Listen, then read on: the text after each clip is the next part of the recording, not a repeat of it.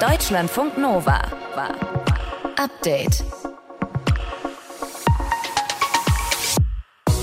Wir fangen ein bisschen unangenehm an heute, denn es geht um so Sachen wie Geruchsverlust, Kurzatmigkeit oder auch andauernde Erschöpfung. Alles Sachen, die nach einer Corona-Infektion längere Zeit anhalten können. Aber das ist eben auch noch nicht alles. Weitere Symptome, die vorher noch nicht bekannt waren, aber die wesentlich häufiger bei Menschen mit Infektion auftraten, waren Haarausfall, Niesen, Ejakulationsstörungen, weniger Lust auf Sex und eine heisere Stimme. Neue Daten aus Großbritannien zeigen jetzt, dass es bis zu 62 verschiedene Post-Covid-Symptome geben könnte. Schauen wir uns gleich genauer an. Und wir checken unsere Finanzen, also wirklich unsere eigenen. Ja, die Aktienkurse sind ja gerade ziemlich unten und wir fragen uns, ob es deshalb vielleicht trotzdem genau jetzt ein guter Zeitpunkt ist, um vielleicht was zu investieren, wenn man denn die Möglichkeit hat. Gibt ja auch Menschen, die ständig per App am Traden sind. 80 Prozent der Leute verlieren damit Geld. Also dieses schnell rein, raus, hin, her. Das funktioniert mal eine Zeit lang, aber dann funktioniert es nicht mehr. Und das ist tatsächlich so auf lange Frist gesehen nicht wirklich so der beste Zug. Das sagt unser Wirtschaftsreporter und Finanzexperte Nikolas Lieven. Worauf ihr achten solltet, wenn ihr jetzt was anlegen wollt. Tipps gleich hier am Dienstag, dem 26. Juli mit Rahel Klein und Markus Dichmann. Schön, dass ihr dabei seid. Deutschlandfunk Nova. Wir sind ja durch die Corona-Impfung gut in der Regel gegen eine schwere Erkrankung geschützt. Trotzdem kommt es auch immer wieder vor, dass man nach so einer Corona-Infektion das Gefühl hat, boah, es braucht irgendwie echt lang, bis man wieder richtig fit ist. Man kommt die Treppen lange nicht gut hoch oder die Laufstrecke, die man sonst ohne Probleme läuft, die ist echt schwierig geworden. Und ist auch ziemlich drum gerätselt worden, was eigentlich so die Langzeitfolgen einer Covid-Erkrankung sein können oder könnten. Wird auch immer noch untersucht. Jetzt gibt es aber immerhin eine neue große Studie, die wir uns mal anschauen wollen. Da sind nämlich ganz viele Symptome aufgelistet, unter denen Menschen nach einer Infektion noch leiden können. Ann-Kathrin Horn aus unseren Wissensnachrichten hat sich es angeschaut. Anka, was ist da so alles auf der Liste dabei?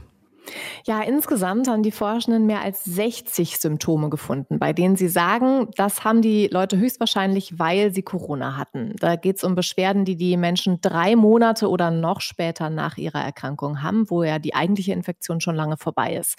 Und erstmal vorweg, also die Forschenden hatten die Gesundheitsdaten von Patientinnen und Patienten im Vereinigten Königreich und zwar von fast eine halbe Million Leuten, die 2020 und 2021 Corona hatten, aber nicht allzu schlimm, also niemand von denen musste ins Krankenhaus. Und dann hatten sie die Daten von fast zwei Millionen Menschen, bei denen kein Corona festgestellt worden war. So, und die häufigsten Symptome, die die Leute nach einer Erkrankung hatten, waren Erschöpfung, Geruchsverlust oder Brustschmerzen, außerdem sowas wie Schlaflosigkeit, Angstzustände oder Brain Fog, also dass das Gehirn so ein bisschen vernebelt ist und weitere Symptome, die vorher noch nicht bekannt waren, aber die wesentlich häufiger bei Menschen mit Infektion auftraten, waren Haarausfall, Niesen, Ejakulationsstörungen, weniger Lust auf Sex und eine heisere Stimme. Also mir Hobby-Virologen, äh, mir leuchtet ja völlig ein, dass Kurzatmigkeit und Geruchsverlust zum Beispiel dabei sind, ne? weil das Coronavirus ja eben Atemwege angreift, die Atemwege und auch den Geruchssinn. Aber Haarausfall und auch weniger Lust auf Sex, wie hängt das denn bitte mit Corona zusammen? Das wissen die Forscher nicht genau. Sie sagen, Haarausfall könnte was damit zu tun haben, dass der Körper im Stress ist. Bei Grippe kommt sowas auch vor, aber keine Angst, die Haare wachsen dann auch wieder nach. Ejakulationsstörungen und weniger Sexlust kennt man von Viruserkrankungen eher nicht. Sowas kommt eher bei chronischen Krankheiten vor. Da sagen denn die Forschenden, dass man den Zusammenhang noch genauer untersuchen muss. Jetzt ist das ja wirklich vielfältig, was zu den Symptomen gehört und was nicht. Und wenn man sich selber beobachtet, ne, dann weiß man oft ja gar nicht, Fällt einem das jetzt einfach viel mehr am eigenen Körper auf oder hängt das wirklich mit Corona zusammen? Ne? Ja, und ältere Studien hatten schon gezeigt, dass tatsächlich auch Leute, die kein Corona hatten, öfter müde oder psychisch schlechter drauf waren. Sowas kann auch einfach damit zu tun haben, dass wir ja alle wegen Corona in einem mhm. Ausnahmezustand sind. Aber für diese Studie hatten die Forschenden ja eine gute Vergleichsgruppe, nämlich eben einmal diese zwei Millionen Nicht-Infizierten und die konnten sie vergleichen mit 500.000 Menschen, die Corona hatten. Also das sind schon sehr große Zahlen und dadurch konnten die Forschenden auch tatsächlich sagen, dass die Symptome, die sie da auflisten, wohl wirklich was mit der Infektion zu tun tun haben. Und sie sagen, ja, diese Bandbreite der Symptome ist sehr groß, aber wenn man so eine Liste hat, ne, dann hilft das ja auch Ärztinnen und Ärzten weiter, wenn Leute zu ihnen kommen, dann können die spezieller die Symptome abfragen und sagen dann nicht sowas wie, ach, hier Haarausfall, nee, das kann nichts mit Corona zu tun haben. Und gibt es auch Erkenntnisse darüber, wer von solchen Langzeitfolgen eher betroffen ist und wie viele Menschen das insgesamt betrifft? Also es gibt verschiedene Zahlen. Die WHO sagt, dass so zwischen 10 und 20 Prozent der Infizierten noch Monate später unter bestimmten Symptomen leiden. Das bezieht sich allerdings auf die Delta-Variante und die vorherigen Varianten. Bei Omikron zeigen die Zahlen bisher, dass Langzeitsymptome seltener vorkommen. Die Forschenden sehen jetzt in ihrer Studie, dass eher Frauen von diesen Langzeitsymptomen berichten, außerdem eher jüngere Menschen, Leute mit Vorerkrankungen, Übergewichtige, Raucherinnen und Raucher und außerdem Menschen, die nicht weiß sind und Menschen, die ärmer sind. Forschende haben sich genauer angeschaut, welche Symptome auch noch lange nach einer Corona-Infektion auftreten können. Und das sind natürlich irgendwie die üblichen Verdächtigen, ja, Erschöpfung, Kurzatmigkeit dabei, aber eben auch sowas wie Haarausfall und Ejakulationsstörungen, womit man vielleicht im ersten Moment jetzt eher nicht gerechnet hätte. Die Infos hatte Ann-Kathrin Horn aus unseren Wissensnachrichten. Deutschlandfunk Nova. Update. Mir wird ja immer so ein bisschen schwindlig, wenn Leute neben mir ihr Smartphone rausziehen und mal eben so ein bisschen mit Aktien handeln, ne? So eine App. Bist du auch im Investment-Game dabei? Überhaupt nicht. Ja, Keine einzige Aktien-App auf dem Handy. Kumpel von mir hat das neulich wirklich beim Gyrosmann in der Schlange gemacht. Ne? Was man so macht. Handy raus, zack. Wird ja auch immer leichter, eine Menge Apps auf dem Markt, um live und in Echtzeit selbst mit Aktien zu handeln. Gibt natürlich auch immer noch den guten alten Weg zum Anlageberater oder zur Bank um die Ecke. Aber Aktien klingt ja oft irgendwie auch so nach Stress, ne? Sich kümmern müssen, Thema Vorsorge, Altersvorsorge, Finanzen. Finanzen ist nicht mal, also ich mag nee? es nicht. Nein, mhm. ich bin nicht gut darin. Und dann ist Kohle ja eh gerade so ein Thema, auch noch mit Inflation, ne? Rai und ich haben uns vorhin mal über unsere Gasabschläge unterhalten. Depressives Thema. Trotzdem könnte es sich gerade jetzt lohnen, mal über Aktien nachzudenken. Besprechen wir mit unserem Finanzexperten und Wirtschaftsreporter Nikolas Lieben. Grüß dich, Nikolas. Hi, grüß dich. Was sagst du? Grüß kaufen, euch. kaufen, Hi. kaufen? Am Hi, am besten jetzt sofort zuschlappen und Geld in Aktien anlegen? Ja, ich höre die schon wieder. Ich höre die auch alle schon wieder bei YouTube. Äh, laut schreien und die, die so ganz laut halt schreien, die vergessen wir ganz schnell wieder. Äh, ist so, dass du beim Aktienmarkt natürlich nie sagen kannst, wann ist der Tiefpunkt erreicht oder auch nicht. Wir haben ja schon ganz kräftige Abschläge gesehen. Also wer irgendwie zu Jahresbeginn beim DAX, beim deutschen Aktienindex eingestiegen ist, der hat das mal eben locker ungefähr 20 Prozent verloren. Den Tipp, den man aber immer geben kann, ist, Aktien ist echt nicht schlecht. Also über die Jahre gesehen hast du immer so eine Rendite von 6, 7, 8 ähm, Prozent. Ja, mhm. geht mal runter, geht mal hoch. Und deswegen ist der Tipp eigentlich immer Sparplan machen. Also einfach 20, 25 Euro immer investieren, jeden Monat. Dann nimmst du die ganzen Höhen mit, nimmst die Tiefen mit und hast am Ende eigentlich immer einen ganz guten Schnitt. Das funktioniert. Das ist doch handelbar, oder? Einfach so sich jeden Monat ein bisschen einen kleinen Betrag vornehmen? Ich glaube schon, mhm. ja. Was meinst du, Nikolas, wie ist das mit den Apps, von denen ich gerade gesprochen habe? Wird das immer verbreiteter, so einfach wie Online-Shoppen, einfach zack, zack, ein bisschen rumdrücken und schon habe ich was gekauft? Genau, ist es tatsächlich und das hat auch dafür gesorgt, dass wir, wir hatten mal eine ganz, ganz schlechte Aktienquote. Also wir hatten relativ wenige, die an der Börse ähm, investiert waren, so in der Vergangenheit. Das lag vor allen Dingen daran, dass wir eigentlich große Finanzkrisen gesehen hatten. Wir hatten eine neue Marktkrise, das ist irgendwie jetzt 20 Jahre her. Wir hatten die Finanz- und Wirtschaftskrise 2008, 2009 und da sind ganz viele abgesprungen, weil sie einfach viel, viel Geld verloren haben. Und das war ganz lange ein ganz großes Problem. Und diese Apps sorgen einfach dafür, dass viel mehr Leute jetzt in der Zwischenzeit an Bord sind und auch viel mehr junge Leute an Bord sind. Der große Nachteil daran ist einfach, dass genau das passiert, was du gerade eben erzählt hast, nämlich, dass man mal so aufs ganz, ganz schnelle Geld aus ist. Da steht man mal eben, holt eine Pizza und dann verkauft man und kauft mal wieder und so weiter. Und das funktioniert eine Zeit lang ganz gut, aber ich habe gerade eben die Papiere ähm, angesprochen, die da so beworben werden, so möglichst lauthals, wie gesagt, bei YouTube und auf anderen Plattformen. 80 Prozent der Leute verlieren damit Geld. Also dieses schnell rein, raus, hin, her, das funktioniert mal eine Zeit lang, aber dann funktioniert es nicht mehr. Und das ist tatsächlich so auf lange Frist gesehen nicht wirklich so der beste Zug. Nikolas, wenn mir meine Freundinnen und Freunde von ihren ETFs erzählen, ne? Ich tue hm. immer so, als wüsste ich, worum es geht und als hätte ich auch welche. Aber eigentlich ja. weiß ich es nicht genau. Wo liegt nochmal da der Unterschied ja. zu herkömmlichen Aktien? Also eine Aktie ist ein Einzelwert. Da kaufst du irgendwie einen Anteil an einem Unternehmen. Also bist du ein bisschen am Unternehmen beteiligt und dann bist du einfach ausgesetzt, was passiert mit dem Unternehmen. Und dann gibt es die sogenannten Fonds. Und die Fonds sind eigentlich so, dass, ja, die nehmen sich normalerweise irgendwelche Branchen vor. Also die sagen, ich schaue mir die Pharmabranche an oder ich schaue, mir die neuen Technologiewerte an oder was auch immer. Und dann gibt es die sogenannten ETFs und die sind jetzt ganz weit verbreitet. Exchange Traded Fund, das sind im Prinzip auch Fonds, aber diese Fonds orientieren sich an einem Index. Also, hast bestimmt schon mal gehört, Deutscher Aktienindex, der DAX und diese ETFs orientieren sich daran. Also, die stehen fest. 40 Werte, da beteiligst du dich dran, da ändert sich auch nichts. Das muss nicht aktiv gemanagt werden, sondern da wird einfach rein investiert. Und das Coole daran ist, ist, dass weil es feststeht, muss es nicht gemanagt werden. Das heißt, das kostet kein extra Geld und du kannst die quasi täglich ver- und äh, kaufen. Und das ist das Gute an ETFs. Also die sind relativ günstig, festgelegt, ähm, wo investiert wird. Da musst du dich nicht drum kümmern. Ich sag ja Sparplan, 5 Euro, 10 Euro, 20 Euro im Monat, kaufst du ETFs, lässt die Dinger einfach liegen liegen. Brauchst allerdings auch einen Horizont, also man sagt so sechs, acht, zehn Jahre, so lange sollte es schon laufen, dann äh, funktioniert das auch. Was ist mit so ollen Bausparverträgen, Sparbücher, Lebensversicherungen, die man vielleicht auch noch von seinen Eltern irgendwie geerbt hat oder über, übernommen hat? Sollte ja. ich die lieber das Geld da rausholen und woanders reinstecken oder lohnen sich diese alten Teile noch? ganz genau angucken. Das, das kann man so ganz allgemein nicht sagen. Was man allgemein sagen kann, ist, wenn man solche Sachen abschließt, dann ist es am Anfang richtig teuer. Dann wird von, den, von all dem, was man da so bezahlt, werden die Provisionen bezahlt, werden Gebühren bezahlt und so weiter und so weiter. Wenn so ein Ding mal läuft, dann ist es in der Regel eher besser, entweder man zahlt sie weiter ein oder man lässt sie einfach liegen. Das kann man nämlich machen, die Zahlungen stoppen und sagt einfach, oft ist dann die Verzinsung gar nicht so schlecht und dann lässt man sie einfach liegen und lässt sie einfach laufen. Auflösen ist oft oft nicht so ein richtig guter Zug. Allerdings, wenn du davor stehst, das jetzt selbst abzuschließen und zu sagen, ey, ich mache jetzt selbst eine Lebensversicherung, selbst eine Riester-Rente, was auch immer, dann echt ganz genau prüfen. Da lohnen sich die meisten Geschichten einfach null. Vor allen Dingen Riester-Rente hat man früher mal gemacht, macht man heute möglichst nicht mehr, weil du da so alt werden musst, bis sich das irgendwann mal rentiert. Da lohnt sich tatsächlich nicht. Muss man aber, das hört sich jetzt blöd an, aber das muss man wirklich im Einzelfall sich alles nochmal ganz genau angucken. Also nochmal ganz kurz, du machst den Monat monatlichen niederschwelligen Sparplan für den ETF, ja?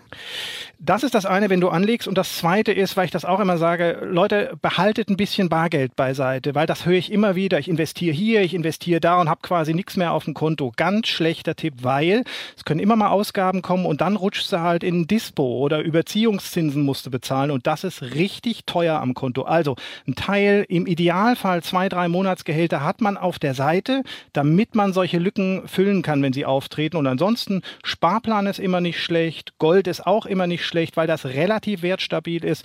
Und wer kann natürlich eine eigene Immobilie, wenn man sie selbst bewohnen kann, wenn man sie selbst nutzen kann, wenn man sie sich leisten kann, auch immer kein schlechter Tipp, wenn man fürs Alter vorsorgen will. Oh, Immobilien lösen bei mir auch schon wieder Stress aus. Aber Absoluten was, maximalen Stress. aber was Dann lieber ein kleiner gelernt? ETF. Du auch gelernt, was dazu gelernt, Rai? Definitiv. Ach, kleiner ETF, 25 Euro im Monat. Nikolas Lieben war das Deutschlandfunk Nova, ja. Deutschlandfunk Nova. Update.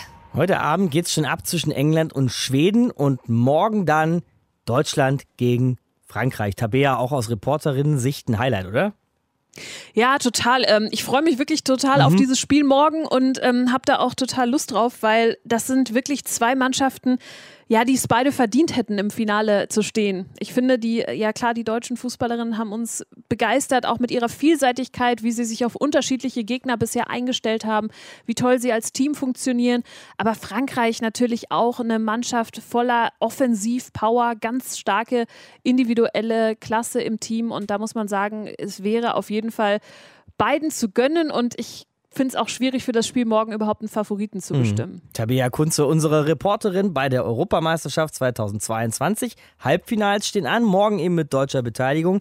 Und Tabea, besonders wurde jetzt auch noch mal viel über Lina Magul gesprochen. Die ist ja so, ich wirklich das kreative Genie im Mittelfeld, hat schon, glaube ich, zwei oder sogar drei Turniertore geschossen, Spielmacherin war dann kurz raus, ist jetzt aber wieder dabei. Was bringt sie für einen X-Faktor vielleicht ins Spiel?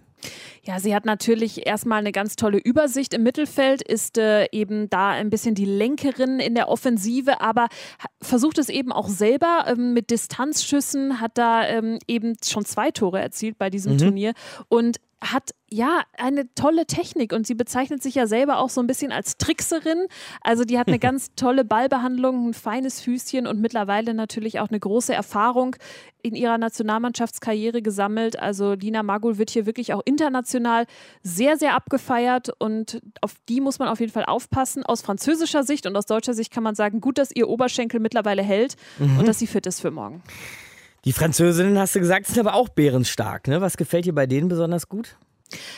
bei mir, äh, da gefällt mir ehrlich gesagt besonders gut, dass sie mit ganz viel Tempo und äh, Offensivpower über die Flügel spielen. Also mhm. das ist eigentlich nie langweilig, finde ich, die Spiele von den Französinnen zu gucken. Jetzt im Viertelfinale gegen Holland haben sie ja unfassbar viele Chancen eigentlich nicht genutzt. Da haben sie ja andauernd irgendwie den Pfosten getroffen oder es stand noch irgendeine Holländerin auf der Linie und hat noch sich dazwischen geworfen. Also Chancenverwertung ist noch ausbaufähig, aber es ist trotzdem eigentlich spektakulär zu sehen, wie viel offensive Lust diese Franzosen Französinnen im Spiel haben.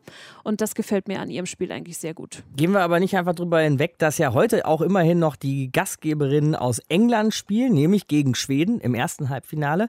Sind die Engländerinnen da schon die Favoritin, Tabea, oder was denkst du? Ja, finde ich schon. Also erstmal, weil sie natürlich die ähm, Unterstützung äh, haben von knapp 30.000 Fans heute in Sheffield. Die Karten übrigens, als äh, dann noch Restkarten äh, in den Verkauf kamen, als feststand, dass England in diesem Spiel äh, spielen wird, die waren dann auch innerhalb von zehn Minuten ausverkauft. Oh. Also die Fans sind wirklich heiß auf dieses Spiel. Das ist für mich ein klares Plus. Und die Schwedinnen haben mich bisher bei diesem Turnier ehrlich noch nicht so überzeugt. Die äh, haben natürlich eine ganz erfahrene Mannschaft, aber offensiv, boah, war das schon teilweise sehr harmlos, fast ein bisschen langweilig und durchsichtig. Also da sehe ich England heute schon im Vorteil. Und dann Finale Deutschland-England? Wäre Hammer, oder? Ja. Also das wäre ja wirklich das Traumfinale im Wembley-Stadion vor 90.000 Deutschland gegen England am Sonntagabend. Also das wäre eigentlich die absolute Krönung auf diesem Turnier und ich hoffe, dass es so kommt, ja. Wenn dann noch ein Wembley-Tor fällt, ne? Ja, oh dann ist die Geschichte wieder ausgeglichen. Ja, aber es ist wirklich lustig, weil die englische Presse jetzt schon anfängt zu sagen, dass die, die Frauen auch diesen Fluch, dass England ja seit 1966 keinen Titel mehr geholt mhm. hat, irgendwie jetzt mal ausmerzen sollen. Also das ist schon äh, mit sehr, sehr viel Erwartung hier Boah, aufgeladen. Wahnsinn, was für ein Stress und für ein Druck eigentlich auf ja. denen auch, ne? Ja. Hat man ja auch damals mit Brasilien gesehen, dass es zu Hause zu spielen muss gar nicht unbedingt so leicht sein, ne? Ja, aber die haben sich jetzt reingearbeitet. Ich finde, das Eröffnungsspiel war ja noch ziemlich ähm, ja, gequält, ein bisschen mau, aber danach sind die Engländerinnen eigentlich ziemlich gut reingewachsen, auch in diese äh, Rolle, dass sie da mit der Erwartungshaltung auch gut umgehen mhm. können. Und ähm, ja, also mittlerweile, äh, glaube ich, genießen sie das auch, dass sie diese Aufmerksamkeit haben. Da erwarten uns zwei tolle Fußballspiele. Eins heute Abend, England gegen Schweden, erste Halbfinale bei der Europameisterschaft 2022. Und morgen dann die deutsche Mannschaft gegen die Französinnen. Tabea Kunze, unsere Reporterin, mit einem kleinen Ausblick auf beide Spiele. Deutschlandfunk Nova. Update. Rai, dürfte ich dich bitten, nochmal die wohlgemerkt ja große, altehrwürdige New York Post zu zitieren? Das mache ich sehr gerne. Ziemlicher Kracher nämlich, muss man sagen. Die New York Post schreibt, Donald Trump habe sich als unwürdig erwiesen, die USA zu führen und es wäre besser, wenn er nicht nochmal in die Gelegenheit käme. Bam sitzt tief, würde ich sagen, ja, weil die New York Post, muss man wissen, war bisher Unterstützer von Donald Trump. Ja, und das Wall Street Journal ja auch. Mhm. Und auch die haben jetzt ziemlich abgehatet über Donald Trump. Also irgendwie dreht sich da der Wind.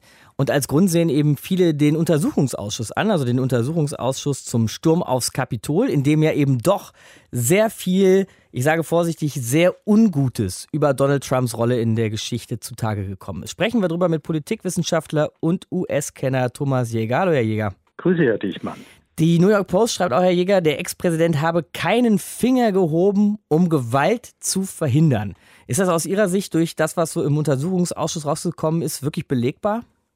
Ja, das ist eindeutig. Also Trump hat nicht nur sich zurückgezogen, hat Fernsehen geschaut und sich diese Bilder von der Erstürmung des Kapitols angesehen, sondern er hat aktiv dafür gesorgt, dass niemand eingreift, dass dieser Gewalt nicht entgegengetreten wird. Ja, es ist ja noch viel mehr rausgekommen. Er wollte eigentlich selbst zum Kapitol fahren, hat seine Leute angewiesen, als er da in der Limo war. Fahrt mich dahin, fahrt mich dahin. Und da ist er erst dann von abgebracht worden. Naja, und dann saß er eben schmollend im Weißen Haus. Sie verfolgen diesen Ausschuss ja wirklich regelmäßig. Wir haben auch schon ein paar Mal darüber gesprochen. Was ist Ihnen eigentlich so aus all diesen, ich sag mal, Enthüllungen am meisten hängen geblieben? Also es ist ja so, dass das Bild nicht ganz neu ist. Wir wussten ja von Anfang an, er hat sich drei Stunden nicht gerührt. Wir konnten auch ahnen, er hat die Leute aufgestachelt und fand das gut. Aber es sind so viele Details gewesen, so viele einzelne Puzzlestücke, die zusammengekommen sind und die jetzt wirklich ein klares Bild ergeben. Und insofern, also wenn was raussticht, dann würde ich sagen, dass Trump den Satz äh, hängt Mike Pence kommentiert hat, vielleicht haben die recht. Herr Jäger, jetzt ist ja auch in den USA gerade Sommerpause. Wie geht es danach weiter? Also was könnte Trump dann noch drohen? Grüß Sie, Frau Klein. Also die Sommerpause, die ist jetzt. Jetzt sind die erstmal alle irgendwie am Meer und sonst wo. Aber im September geht es weiter. Dieser Untersuchungsausschuss, der ist ja nun etwas anderes, als die Demokraten vorher gemacht haben. Mhm. Da ist ja dieses Russland-Gate untersucht worden und Maller hat dann so einen riesen Report geschrieben, hunderte von Seiten, kein Mensch hat sie gelesen. Aber dieser Ausschuss, der macht Öffentlichkeitsarbeit. Das heißt, die Anhörungen haben echt zwischen 10 und 20 Millionen Zuschauer und die halten das Thema am Laufen. Und äh, es gibt zwei Adressaten, wenn man so will. Das eine ist die Bevölkerung, der man sagen will, Leute, hier, seht wirklich, so ist das gewesen und wir geben euch hunderte von Beweisen. Und das andere ist der Justizminister. Sie hätten nämlich gern, dass der Donald Trump anklagt. Trump hat ja selber schon angedeutet, dass er sich vorstellen könnte, wieder anzutreten bei den nächsten Wahlen. Kann ihm dieser Ausschuss dabei egal sein? Was würden Sie sagen? Also das hängt wesentlich von ab, ob er angeklagt wird oder nicht. Das würde wahrscheinlich eine ganz andere äh, Situation ergeben und die muss nicht notwendigerweise schlecht für Trump sein. Kann sogar sein, dass das ein Vorteil für ihn ist, mhm. weil er sich auf einmal wieder als Opfer darstellen kann. Das böse Washington, das will mich davon abhalten, Brüder Präsident für euch zu werden. Also der Ausschuss spielt eine geringere Rolle. Das größere Problem ist, dass Joe Biden momentan völlig unbeliebt ist und dass er bei zentralen Themen keine glückliche Hand hat, sagen wir es mal so. Nämlich die Einwanderung ist weiterhin für die Republikaner ein Problem, für die republikanische Wählerschaft. Die Kriminalität ist es. Jetzt kommt die Inflation dazu, die hohen Benzinpreise. Das ist alles Futter für den Nationalpopulisten Trump. Damit kann er Wahlkampf machen. Wenn wir schon von Egalsein gerade sprechen, diese Kritik jetzt auch konservativer Medien, wir haben ja am Anfang die New York Post angesprochen, kann ihm das dann tatsächlich auch egal sein? Das findet er unschön, aber das steckt da weg. Wichtig ist für ihn Tucker Carlson. Das ist ein Moderator, der zieht die Millionen an. Mhm. Der macht Stimmung für ihn. Also selbst Fox News, das war sozusagen eine feste Bank für ihn, weil das der Fernsehsender ist, den die Konservativen in den USA äh, sehen. Selbst da gibt es jetzt schon so ein paar Zwischentöne, aber er hat dort seine stahlharten Unterstützer, Laura Ingraham und wie sie alle heißen, die sind für ihn wichtig. Denn denen glauben die republikanischen Wähler. Und äh, dann geht es darum, das ist die entscheidende Frage, gibt es Gegenkandidaten, wenn er antritt? Wie viele werden das sein? Und kann er sich gegen sie durchsetzen? Also selbst ein Untersuchungsausschuss, in dem Schlimmstes zutage kommt über Donald Trump und selbst große Medien, konservative Medien, die sich von ihm abwenden, scheinen ihm immer noch nicht ein politisches Ende zuzuführen. Thomas Jäger war das Politikwissenschaftler mit Einschätzungen zur Lage in den USA. Deutschlandfunk Nova. Update. Immer Montag bis Freitag auf deutschlandfunknova.de und überall, wo es Podcasts gibt. Deutschlandfunk Nova.